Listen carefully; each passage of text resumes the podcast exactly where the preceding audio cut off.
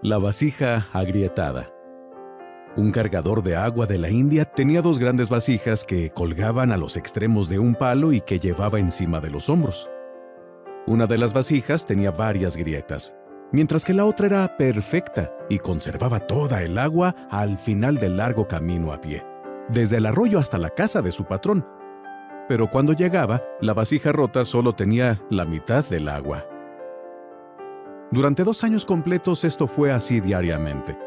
Desde luego, la vasija perfecta estaba muy orgullosa de sus logros, pues se sabía perfecta para los fines para los que fue creada. Pero la pobre vasija agrietada estaba muy avergonzada de su propia imperfección y se sentía miserable porque solo podía hacer la mitad de todo lo que se suponía que era su obligación.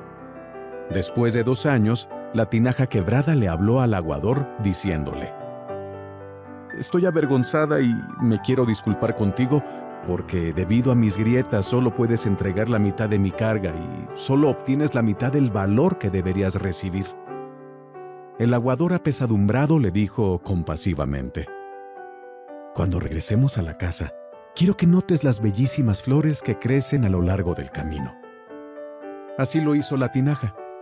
Y en efecto, vio muchísimas flores hermosas a lo largo del trayecto pero de todos modos se sintió apenada porque al final solo quedaba dentro de sí la mitad de agua que debía de llevar. El aguador le dijo entonces, ¿te diste cuenta de que las flores solo crecen en tu lado del camino? Siempre he sabido de tus grietas y quise sacar el lado positivo de ello.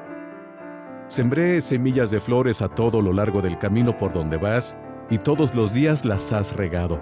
Y por dos años yo he podido recoger estas flores para decorar el altar de mi madre. Si no fueras exactamente como eres, con todo y tus defectos, no hubiera sido posible crear esta belleza.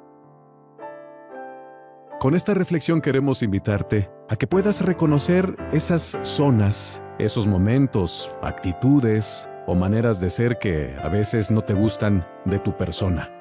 El reconocerlas únicamente da la posibilidad de que puedas observarlas con respeto, con esa sinceridad y responsabilidad de que finalmente eres una persona que puede tener partes claras o partes oscuras en tu vida.